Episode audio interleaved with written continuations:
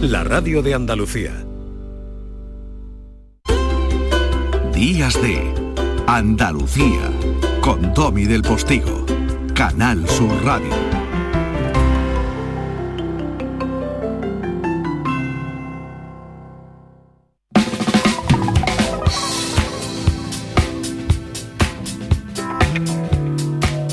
Si les prometí que seguíamos, que seguíamos y por eso estamos aquí cuando son prácticamente, cuando pasan algunos minutos de las 10 de la mañana de este maravilloso sábado, maravilloso porque tú estás ahí, ¿eh? este maravilloso sábado 22 de enero de 2022, de describir 2021, mira que te lo tengo dicho. Bueno familia, pues voy a darle paso a ese pedazo de compañero que es José Antonio Domínguez, un crack de Canal Fiesta, emisora hermana y muy musical, muy marchosa del grupo de emisoras de la radio pública andaluza, porque además me trae un chavalote, hace una especie de triángulo de tres talentillos que hacen música, uno es de Almería, otro es de, ya lo verán, de tres sitios distintos de Andalucía y que funcionan. Eh, e inmediatamente después se van a sorprender porque se está celebrando un encuentro mundial que nunca se había celebrado en España y se está celebrando en Andalucía y tiene al rugby como protagonista. No me diga que no, es sorprendente. Bueno, y más cosas en esta hora en que ya estamos y que iniciamos diciendo con todo cariño, José Antonio Domínguez, buenos días. Hola, ¿qué tal, Domi? Muy buenos días. Siempre estamos pendientes en Canal Fiesta Radio del talento andaluz, también de lo que dicen nuestros oyentes. Y nuestros oyentes nos han estado hablando últimamente de un artista llamado Álvaro Montes.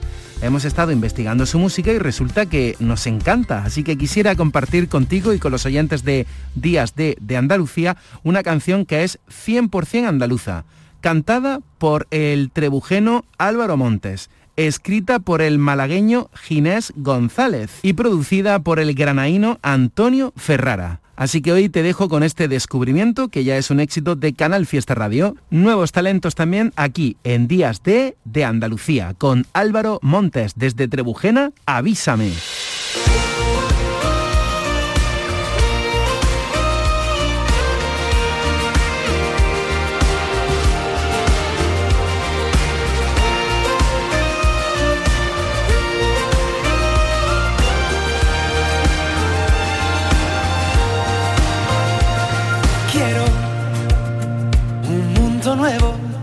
La vida desde cero, los besos a estrenar, abrazos por placer. Quiero ser el primero que te diga que eres el mejor. Y si nos pegamos a la actualidad, no necesariamente tenemos que ir a los titulares de la política, porque el resto del mundo existe. Miren, hay rugby mundial en Andalucía. La denominada HSBC, eh, Málaga Sevens, es el evento mundial más importante de rugby 7 que se disputa por primera vez en nuestro país y que se desarrolla en Málaga este mismo fin de semana y que va a finalizar el siguiente fin de semana, el que va del 28 al 30 de enero, el próximo, en la Cartuja de Sevilla. ¿Pero qué es el rugby? El rugby es un deporte de equipo que se practica en un terreno de hierba natural o artificial y dimensiones parecidas a las de un campo de fútbol. Se juega con un balón ovalado de cuero o material sintético que viene a pesar menos de 500 gramos. En su modalidad tradicional, los equipos están formados por 15 jugadores. Un encuentro dura 80 minutos, dividido en dos tiempos de 40. La finalidad del juego es la de hacer más puntos que el equipo contrario.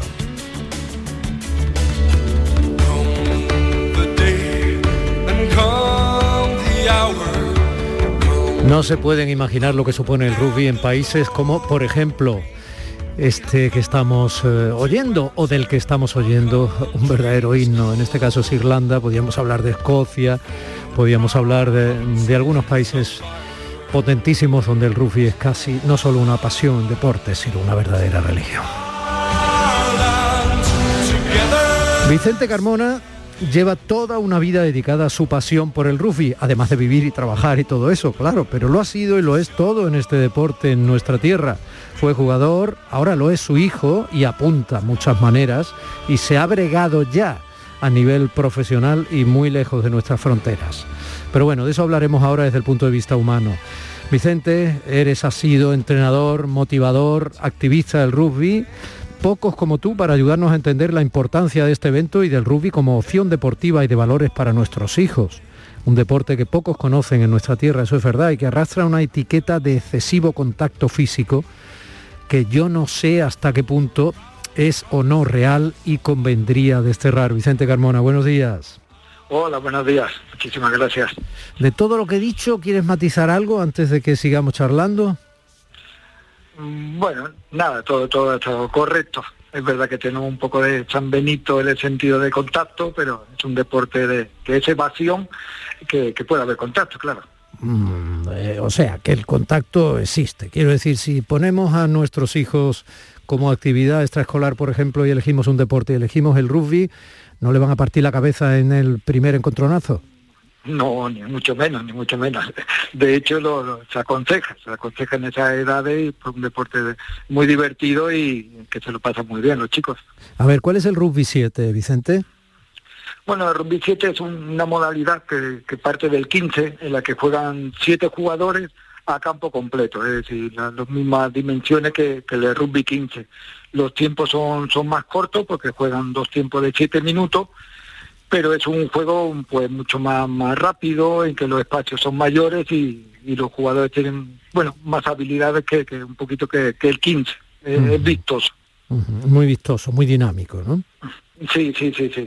No, no, no se para el crono y, ya digo que el campo parece muy grande, es muy grande con, con, el número solo de siete jugadores, claro. Bueno, en realidad el campo de rugby es grande, ¿no?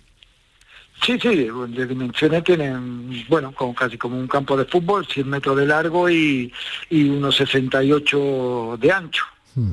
En Málaga, donde tú normalmente desarrollas tu afición eh, deportiva en el rugby, eh, ¿cuántos campos de rugby hay? ¿Dónde se puede jugar? En un campo de fútbol no se juega el rugby. Eh, bueno, eso es un hándicap que tenemos todos aquí en Málaga y, en muchos muchos sitios de, España. El tema de, habilitar campos de, para poder la práctica. Hmm. Aquí nosotros entrenamos, entrenamos en dos, dos lugares. Uno es la parte de academia, que son chicos de 18 hacia abajo, en la UMA, en las instalaciones deportivas de, del complejo deportivo de la UMA. De la universidad. De la universidad, eso es. Y debido al horario que tienen, pues los que son mayores de 18, bueno, al ser amateur, pues, pues los chicos trabajan, estudian. Estamos ahora mismo eh, entrenando en las instalaciones de fútbol de Guadalmar. Un campo que hay de Guadalmar. Bueno, por ejemplo, la final de este HSBC Málaga Sevens este evento mundial, insisto, va a ser en la Cartuja de Sevilla, pero la Cartuja de Sevilla en sí se habilita como campo de rugby, pero no lo es. Eh, eso es, eso es. Y también le quiero decir que, bueno, el primer equipo que está en una división, como, como si fuera la división de plata, una segunda una segunda de fútbol, una segunda división, estamos jugando los partidos en el Estadio Ciudad de Málaga estadio de, atletismo que también es habilitado para el rugby. como las dimensiones son, son parecidas al fútbol, es poner la, lo que llamamos nosotros las H, las porterías. Sí, las porterías que son eh, esos dos palos con ese horizontal arriba sobre el que tiene que pasar en un momento determinado el pepino ese con el que jugáis en vez de pelota, ¿no? eso, eso, eso, esa pelota volada. y eso en vez de gol se llama ensayo.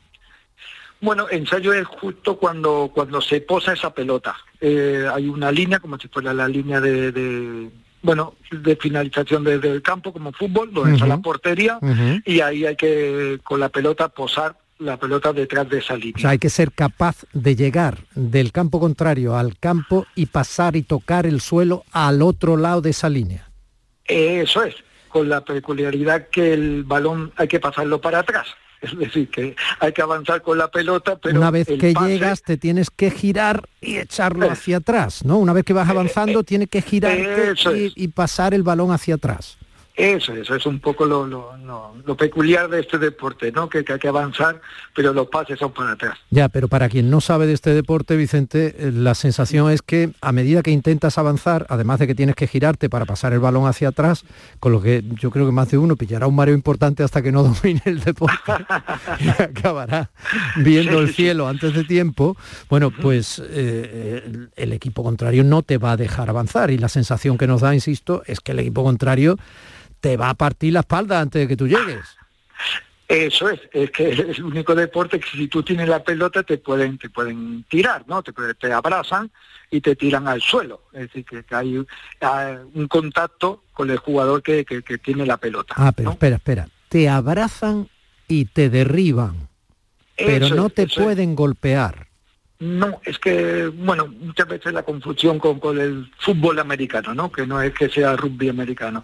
El, el, el, rugby tiene que tener un contacto, pero yo no puedo golpear.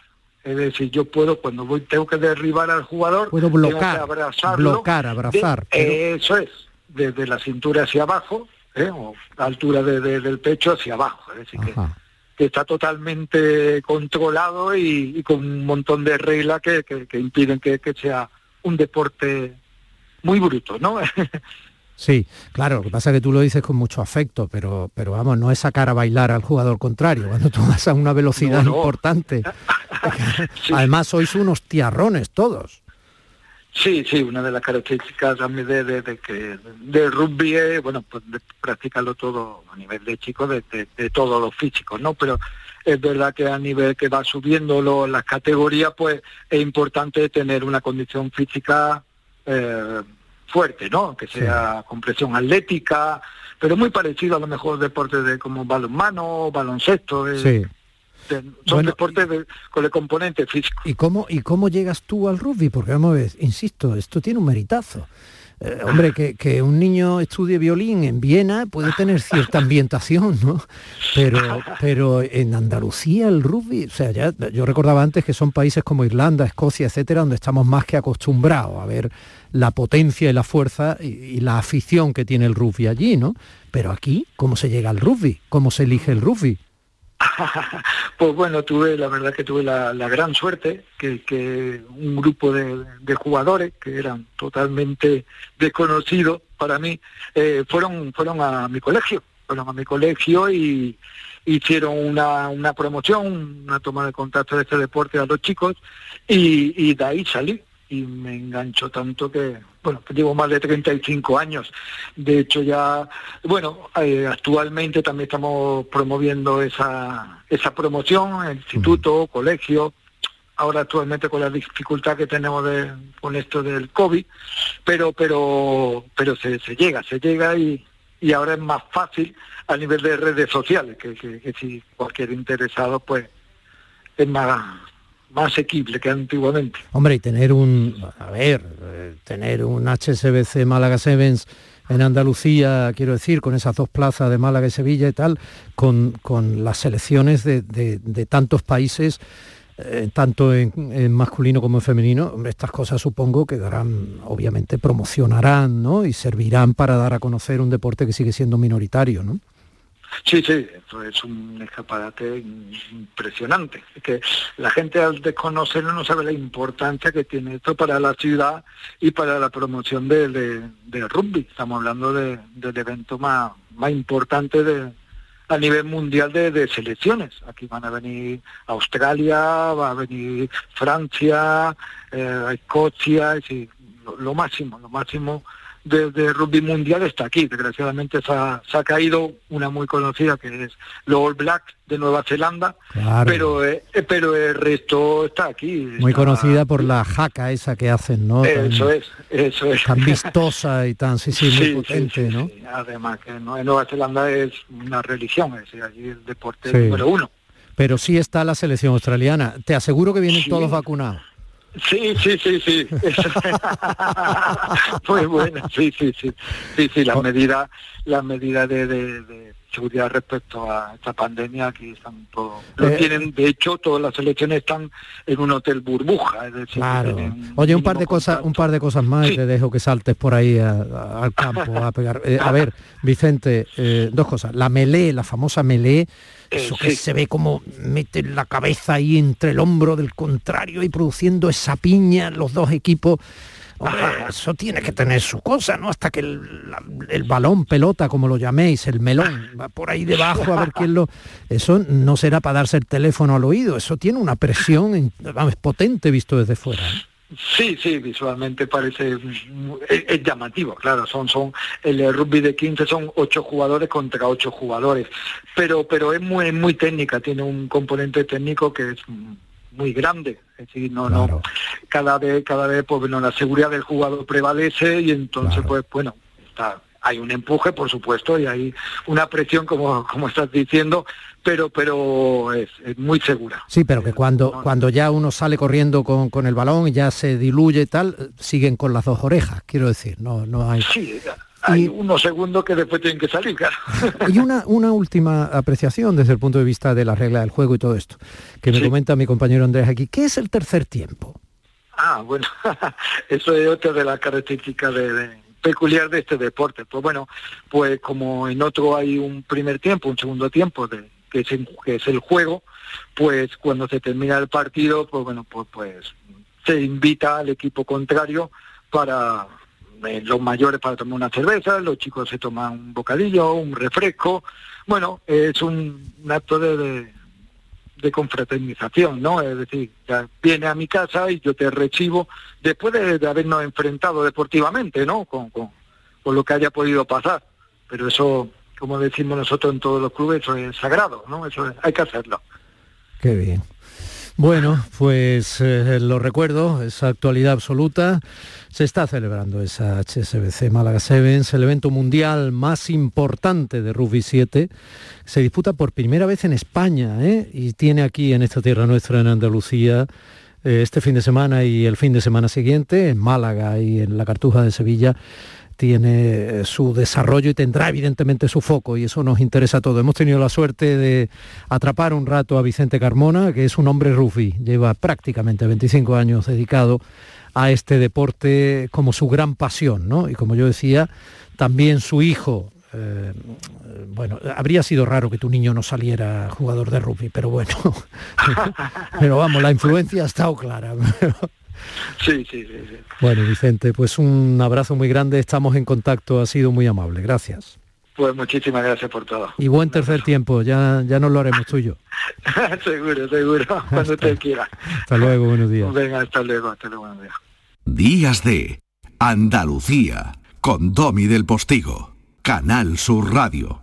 ¿En qué capítulo de tu vida estás ahora? ¿Quieres hacer una reforma cambiar de coche? ¿Tus hijos ya necesitan un ordenador para cada uno? ¿O quizás alguno ya empieza la universidad? ¿Habéis encontrado el amor y buscáis un nidito? En Cofidis sabemos que dentro de una vida hay muchas vidas y por eso ahora te ofrecemos un nuevo préstamo personal de hasta 60.000 euros. Cofidis, cuenta con nosotros. La magia de este lugar está siempre esperando a que la visites. Disfruta de cada plato de la gastronomía local Embriágate sin medida del mejor ocio y cultura. Aprende de la dedicación artesanal ubetense y conoce la ciudad patrimonio de la humanidad. Piérdete por los cerros de Úbeda. En cofidis.es puedes solicitar cómodamente hasta 60.000 euros, 100% online y sin cambiar de banco. Cofidis, cuenta con nosotros. ¿Te está afectando la subida de la luz? Claro que sí. Por eso en Insolac Renovables instalamos paneles fotovoltaicos de autoconsumo con los que podrás generar tu propia electricidad. Y ahora, con la subvención del 40% de la Agencia Andaluza de la Energía, lo tienes mucho más fácil. Entra en insolacrenovables.com e infórmate de las ventajas que tiene el autoconsumo. Insolac, expertos en energías renovables desde 2005. En Telecable Andalucía te ayudamos a conectarte. Puedes llevarte tu fibra de un giga a 16,90 euros. Incluso acercarte a tus seres queridos de forma ilimitada o ver tus películas y series favoritas desde 4 euros al mes. Pero lo más importante para nosotros es hacerte sentir como en casa. Visítanos en telecableandalucía.com. Conectarse está al alcance de todos. Todos nuestros programas están en la radio a la carta de Canal Sur Radio, la radio de Andalucía en Sevilla. La mañana de Andalucía con Jesús Vigorra. Un programa informativo. Además, el Constitucional también se ha pronunciado sobre... De entretenimiento. Arturo Pérez Reverte, buenos días. Buenos días. Que te ayuda. Señor Calatayú, buenos días. Hola, buenos días. Y te divierte. La mañana de Andalucía son mejor. La mañana de Andalucía con Jesús Vigorra. De lunes a viernes desde las 5 de la mañana. Quédate en Canal Sur Radio. La radio de Andalucía. Días de Andalucía con Domi del Postigo, Canal Sur Radio. Y fíjense por dónde acaba de entrar por esa puerta doña Elvira Roca Barea y me viene entre águilas y dragones. Historia, ni blanca ni negra.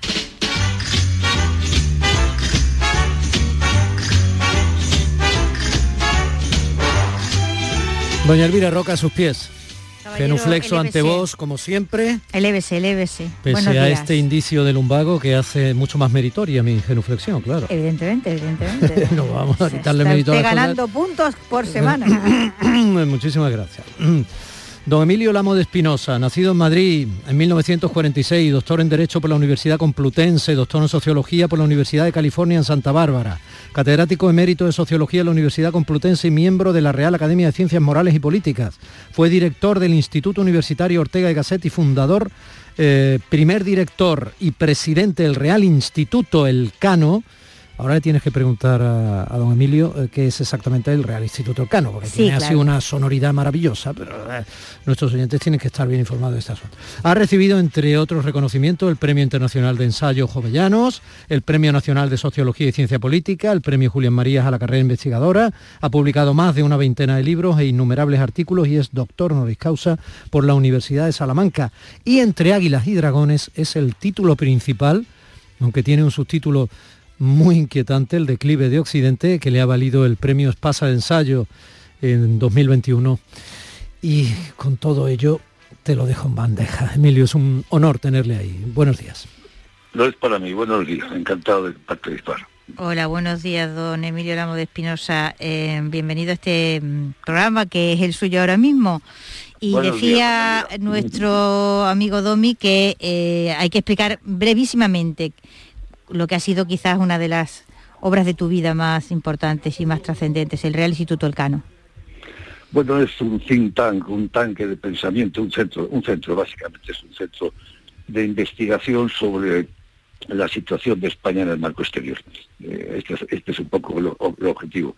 Eh, eh, analizar las oportunidades y los problemas, darlos a conocer. bueno, pues que, que en España se incorpore el entorno Normalmente, como sabes, es una, eh, es una sociedad muy ensimismada, incluso provincializada. Eh, y la tarea del, Instituto Alcano ha sido incorporar el entorno exterior al debate público y a la, y a la observación pública. Sí, bueno, si nos da tiempo, luego por el final hablaremos de esta imposible salida de la autarquía pero yo quiero hablar de tu libro, como decía el otro, ¿no? Claro que sí, claro que sí. Ese libro que tiene... Un apunte, Emilio, eh, Elvira, un apunte. Eh, mm, y busca el cablecito Elvira del, auricular, es que está Elvira aquí haciendo genuflexiones también, pero tipo Circo del Sol, porque ella es mucho más grácil que yo, claro, para llegar hasta el potenciómetro y dar más volumen a los auriculares. Emilio, ahora que estamos en esta especie de susto permanente que recuerda una nueva guerra fría entre Rusia y Estados Unidos, con las últimas declaraciones de Biden y todo esto, y la cantidad de soldados o no que se va a poner en la frontera con Ucrania y todo esto, aquí hablas de Oriente y Occidente, pero Rusia ¿dónde está? Bueno, en el libro explico que Rusia es una potencia sobrevalorada. Eh, le, damos mucha más capacidad de la que realmente tiene. Obama dijo hace años que era una potencia regional. A Putin le enfadó mucho eso, pero en buena medida es verdad. Basta dar un dato. El PIB de Rusia es solo un poquito superior al de Italia. Eh, y nadie pensaría que Italia puede ser una gran potencia. Lo que pasa es que es muy agresiva Rusia, tiene al frente pues, una suerte de condottiero renacentista muy agresivo, que juega al ajedrez sus piezas muy bien y que en cuanto ve un espacio vacío eh, entra rápidamente a ocuparlo. ¿no? Pero la gran tensión del mundo no es con Rusia, la gran tensión es entre Estados Unidos y China, lo que se llama en este momento la trampa de Tucídides. La tensión entre una potencia emergente y otra declinante relativamente. Y de ahí el título que mencionabas tú anteriormente, el declive de Occidente, no la decadencia, sino el declive relativo de Occidente. Entonces la tensión con Rusia le viene muy bien a Oriente. Le viene muy bien a China y la tensión con China le viene muy bien a Rusia, efectivamente. Emilio, el género literario declive o decadencia de Occidente puede decirse que está ya institucionalizado, forma parte de nuestra tradición. de, la decadencia de, los romanos, ¿no? sí, Ya, hemos llegado a la, al, al tópico, al tema, digamos, que una y otra vez vamos a tener que necesariamente tratar. Bueno, yo creo que sí, por eso el título no es Decadencia, que era el libro clásico de Spengler, porque como estaba apuntando anteriormente, no es una decadencia absoluta, sino relativa, y por eso el declive. No es que Occidente esté descendiendo, esté deteriorándose, no, sigue teniendo una enorme capacidad. Eh, de hecho, es, la gran potencia todavía, sin duda alguna, Estados Unidos y Europa, pero emergen otras grandes potencias enormes, China 1.400 millones, la India, detrás de ellos la África subsahariana, y el poder es relativo, si uno crece, pues inevitablemente el poder de los demás decrece. Y esa es la, ese es el sentido del título, declive, declive no decadencia de Occidente. Tú comienzas, digamos, haciendo un, un planteamiento del mundo postsoviético a partir de 1989, ¿no? y, cuentas esta, este mundo multipolar, porque realmente el mundo de la Guerra Fría está organizado en torno a dos polos y, y querámoslo no, pero esto le dio al mundo una estabilidad.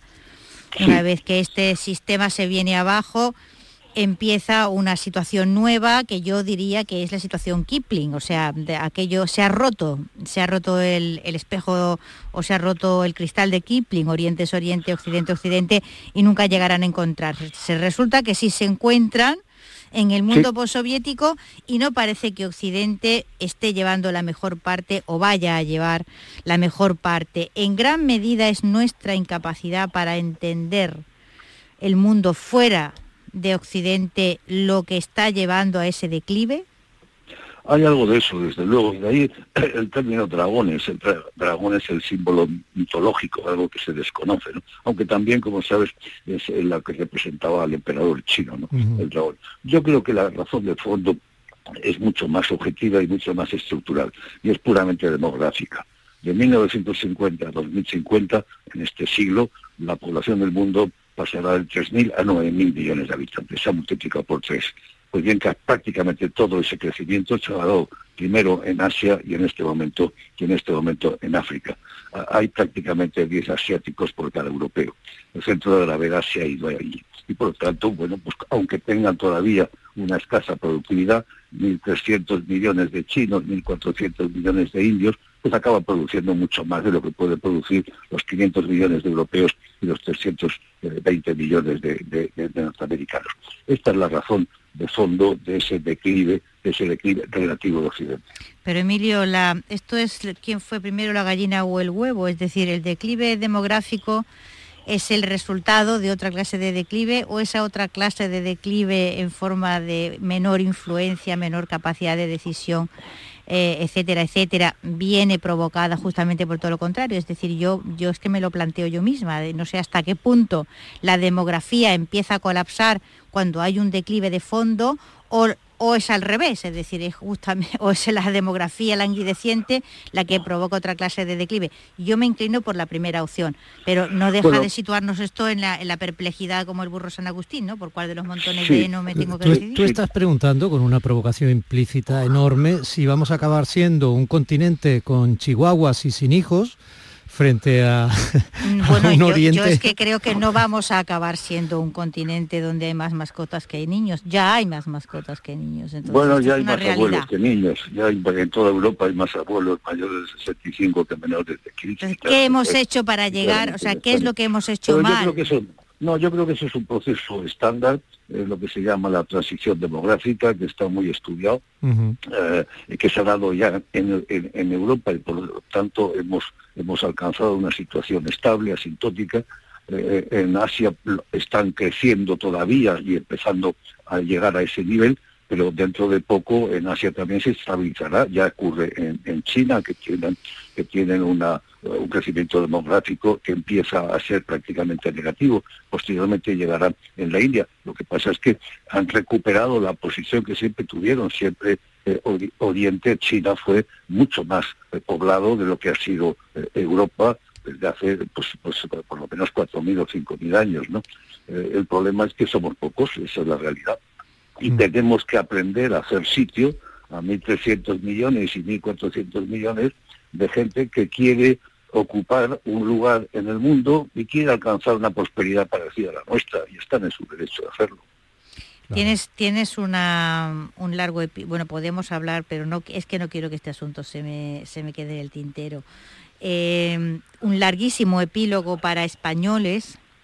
Sí. Y luego una especie, una especie no, un postscriptum, digamos, que es está dedicado al, a aquel sofocón que nos provocó lo de Afganistán en el verano, que yo creo que ha sido, bueno, pues de, de las varias imágenes del final, del final del imperio occidental que ha sido Estados Unidos que nos van a acompañar. Una fue las Torres Gemelas y esta de la salida de los ejércitos de Afganistán, del modo en que salieron también es otra, ¿no?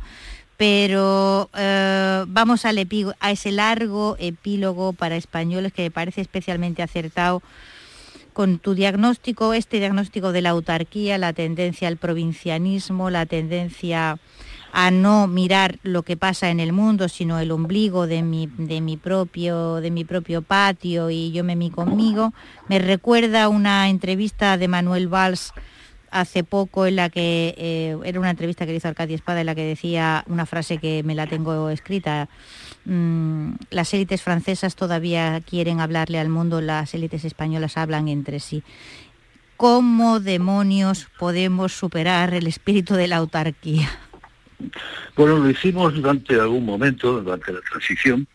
Yo creo que la transición fue posible porque España dejó de, mirarse hacia adentro, miró hacia afuera y quiso europeizarse y lo hizo, y lo hizo magníficamente.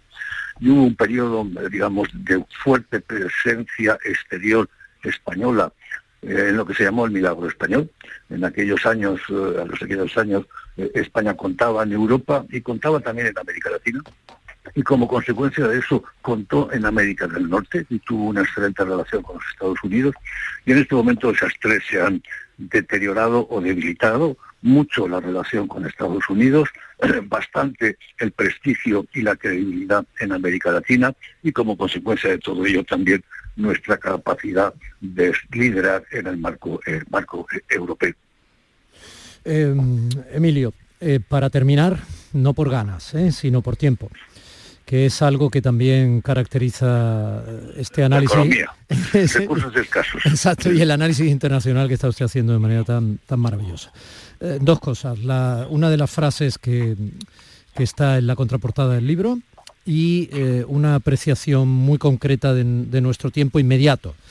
La frase, nuestro futuro se va a jugar, se está jugando ya entre águilas y dragones, entre un occidente debilitado pero todavía orgulloso y soberbio, eso somos nosotros, lo de los chihuahua que, intuía, que decía Elvira, y un oriente que se sabe más y más poderoso que no acabamos de entender. Pues los pilares sobre los que se ha construido el mundo occidental están siendo barridos por la historia. Esto, desde su punto de vista, es irreversible.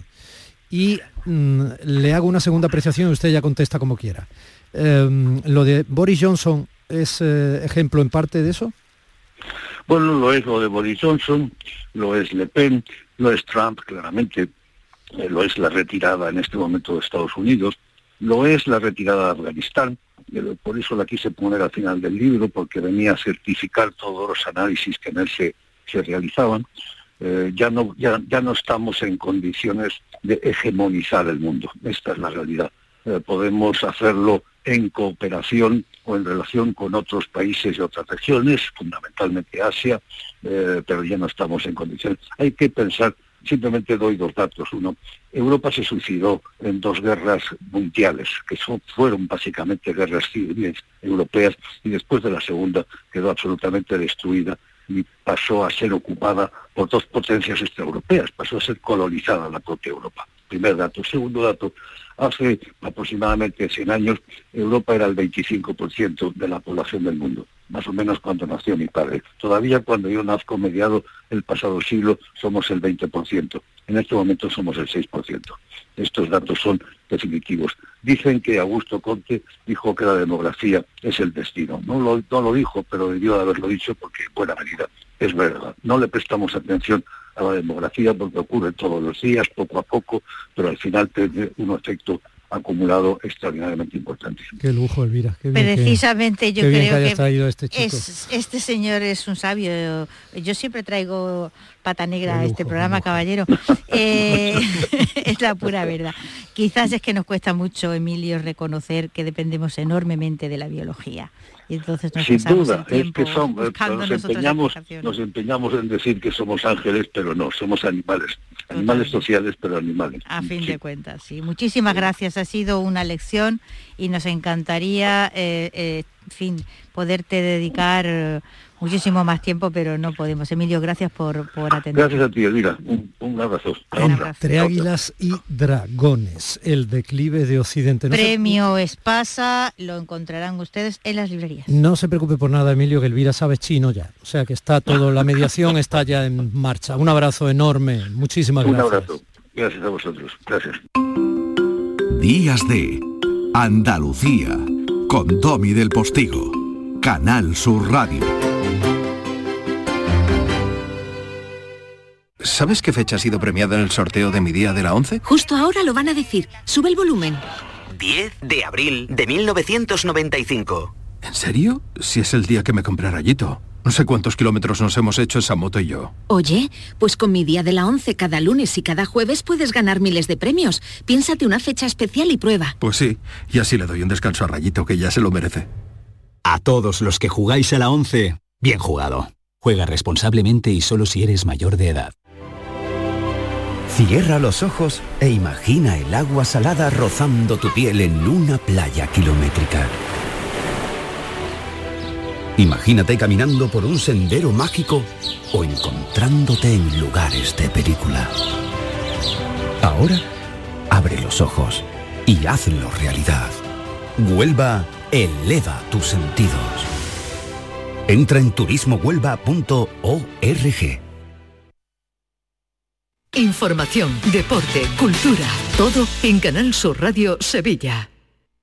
¿Te está afectando la subida de la luz? Claro que sí. Por eso en Insolac Renovables instalamos paneles fotovoltaicos de autoconsumo con los que podrás generar tu propia electricidad. Y ahora, con la subvención del 40% de la Agencia Andaluza de la Energía, lo tienes mucho más fácil. Entra en insolacrenovables.com e infórmate de las ventajas que tiene el autoconsumo. Insolac, expertos en energías renovables desde 2005. Son buenos momentos, son risas, es gastronomía. Es un lugar donde disfrutar en pareja, en familia o con amigos. Es coctelería. Es obsesión por cuidar cada detalle.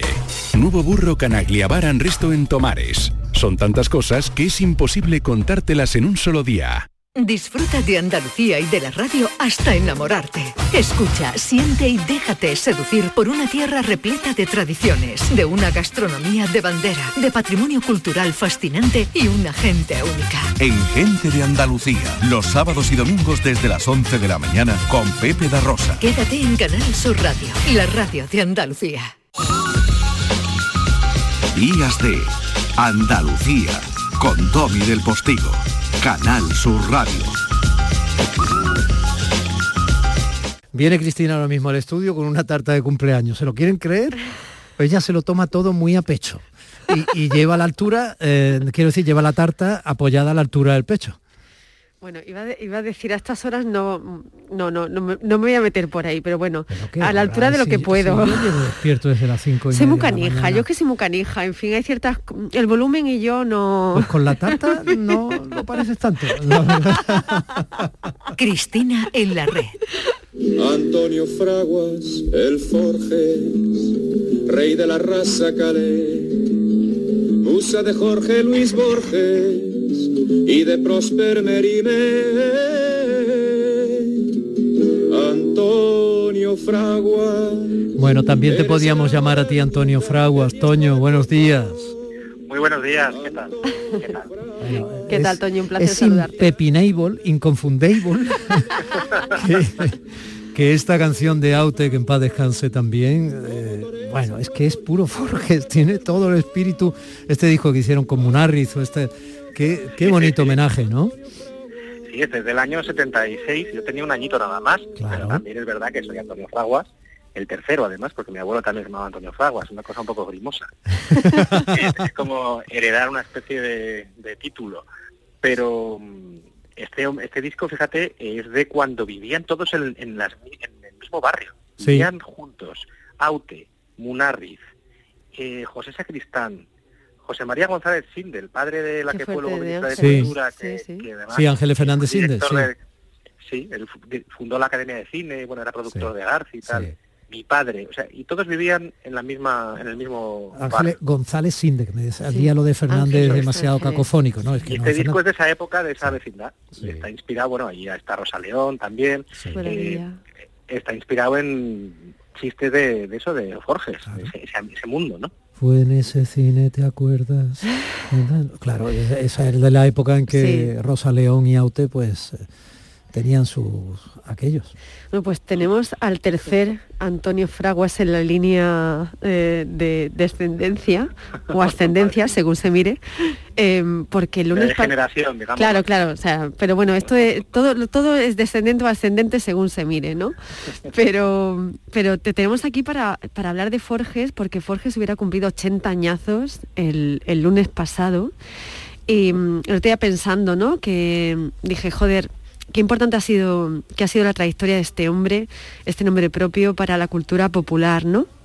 Y, pensando sobre todo lo que, lo que ha dibujado, sobre todo lo que ha pensado, sobre todo lo que, lo que ha construido, lo que ha sumado, estaba buscando el, el verbo exacto, ¿en qué crees que fue más revolucionario tu padre? ¿En, en esa manera de provocar la risa o de invitar al pensamiento?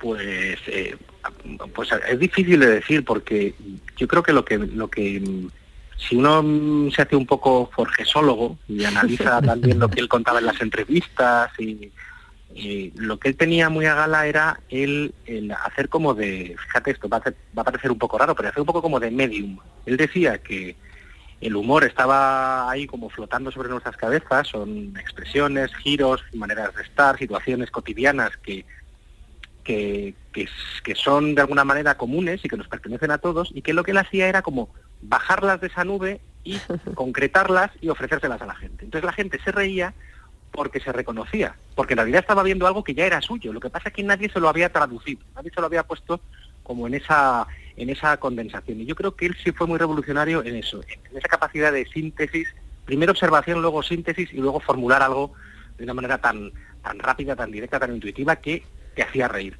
Porque esa es otra, no, no es- yo creo que no es nada fácil hacer reír eh, con humor gráfico. No, no, no, no. Creo que, se- que en eso fue bastante revolucionario. ¿eh? Así ponernos en, en plan técnico. Otra cosa es que él, por ejemplo, también pues venía de una familia muy tradicional. Mi abuelo, el primer Antonio Fraguas, era muy, muy tradicional, pues falangista, una familia, bueno, de los vencedores, entre comillas, y él hizo todo un recorrido, mi padre intelectual, también de, de aprendizaje, de desaprender inercias machistas, de, bueno, de, gracias a mi madre en buena medida, y, bueno, en eso también fue una especie de, de, yo creo que de ejemplo, eh, por lo menos para, para mí. Tú has dicho que la gente reconocía esos personajes, ¿no? Pero yo creo que se daba una cosa muy curiosa. Eh, eh, yo creo que la gente reconocía esos personajes en el vecino, pero no en sí mismo. En el ¿no? otro, y en el resulta otro. que a lo mejor Concha estaba mirando a Concha en, en la viñeta de tu padre, pero pensaba, mira, mira, esta es Concha, la del quinto. No, señor, sí es usted. Y, y Mariano veía a Mariano y decía, este es del octavo, que está con la gorda Bueno, esta". tanto es así que tú fíjate que nos suele molestar cuando alguien critica a alguien de nuestra familia y decimos, no, no, si hay que meterse con fulanito, con menganito, me puedo meter yo, que es de mi familia, pero no. a mí. y Jorge se metía con, con funcionarios y los funcionarios se reían de los chistes, o con médicos y de los médicos se reían de los chistes. O sea, hacía, eh, estaba, le, le estaba permitido reírse de los demás y esos y, y el, el dardo iba, bueno, a quien apuntaba el dardo, pues mm, no se ofendía, porque yo también era un humor, yo creo que nunca cruel, era bastante, eh, bastante Bueno, era un humor limpio, ¿no? O sea, era un humor Limpio. muy de verdad, Bueno, ya ¿no? que has hablado de los funcionarios, lo de la ventanilla era... La ventanilla de las puntillas más pintado. Este era el país del vuelva usted mañana, cosa que tampoco, bueno, te puede remontar al arra y lo que tú quieras, pero es que tampoco ha cambiado tanto, tanto, tanto, aunque las cosas se hagan Ahora, por como internet. tengas certificado digital, te toca volver. Ya, y cuando te lo quieres bajar está topetado y en fin, quiero decir que tampoco han cambiado las cosas tanto. La verdad es que el ciudadano se enfrenta a ese monstruo tremendo, inaprensible de la administración, con los intermediarios que la administración tiene, que a veces están quemados o no están. Bueno, ahora no están normalmente. Otros tienen mucho mérito y curran mucho, pero él también saca al funcionario currante, al esforzado, que está rodeado de, de holgazanes, bueno, hay de todo, el, paisanaje es variado y está casi todo ahí. Estabas diciendo que, tu padre hace como esa especie de recorrido personal, ¿no? De, bueno, de caerse del caballo, ¿no? Cuando vienes de una inercia machista y es verdad que, al hombre especialmente, pues eh, digamos, se, les, se os exige que, bueno, pues os, deconstruyáis, encontréis en otro espacio mucho más amable también para vosotros, ¿no? Em, ese aprendizaje intelectual también estuvo, como acabas de mencionar, pero te quiero preguntar por esa conexión tan bestia que él hizo con la cultura popular, es decir, lo bien eh, que leía a nuestro país y da igual el momento. A mí eso me parece muy complicado, es decir, Forges eh, fue o sea, fuimos creciendo de la mano de las viñetas de él. Eh, primero, es decir, la transición, la democracia, etcétera, etcétera, etcétera, ¿no? Y él estuvo continuamente pegado, por un lado, al respirar o al aliento de este país, según el contexto que, que nos tocó, al mismo tiempo que trabajaba o que veía muy bien esa mirada o esa cultura popular, ¿no? Sí, es que, fíjate, igual que decíamos antes que él pensaba que el humor estaba un poco como sobrevolándonos y esa especie de, giros y de actitudes y de situaciones y que él las traducía, yo creo que él también eh, pertenecía a una generación que soñaban con una España posible, una España que no existía, que la intuían, que sabía que había habido momentos mm, breves y frágiles en la historia donde esa España había, había, había existido y, y había demostrado que era posible. Y entonces yo creo que él también eh, eh, fue uno, no el único, ni mucho menos, pero Aute, eh, otra gente de, la época, que canalizó esa especie de anhelo de, un país diferente. Y que fue contándole a la gente un poco lo que la gente también ya sabía, intuía y quería, quería, y quería de alguna manera tocar con los dedos, que es que se podía ser de otra manera, que se podía mejorar, que se podía salir adelante, que España no tenía que ser porque ser un país pues eh, hundido en, el tradicionalismo, en lo mm. arcaico. Y, bueno, eh, yo creo que lo que hizo fue un poco palpar el sentido de la época y, también transmitirlo. Mm. Y, quizá eso sí que es un acompañamiento, un acompañamiento con una inercia popular, que la había, que la había, mm. y bueno, él pertenecía a eso. Toño, te voy, a, eh, te voy a contaminar con una anécdota personal. En el año 90 o algo así, Hermida me lleva a trabajar con él, Antena 3 Televisión en Madrid. Y, fíjate qué curioso, una vez estuvimos en el programa Invitado a tu padre, fue, fue una tarde maravillosa. Y Hermida mm, le tenía, mm, bueno, yo creo que adoraba a tu padre, ¿no? Yo sé que por ahí en el... Sí, sí.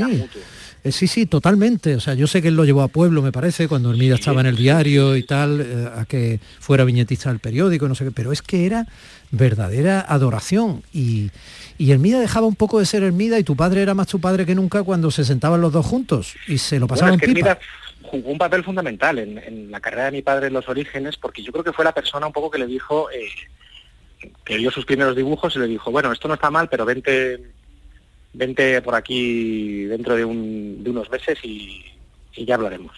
Y mi padre se plantó allí al cabo de los meses y Hermida fue un poco uno de los que, con Jesús de la Serna, otra gente, mm. de los que le abrió un poco las páginas de un periódico para poder publicar viñetas, porque mi padre estaba trabajando en televisión española, él era técnico de estudio.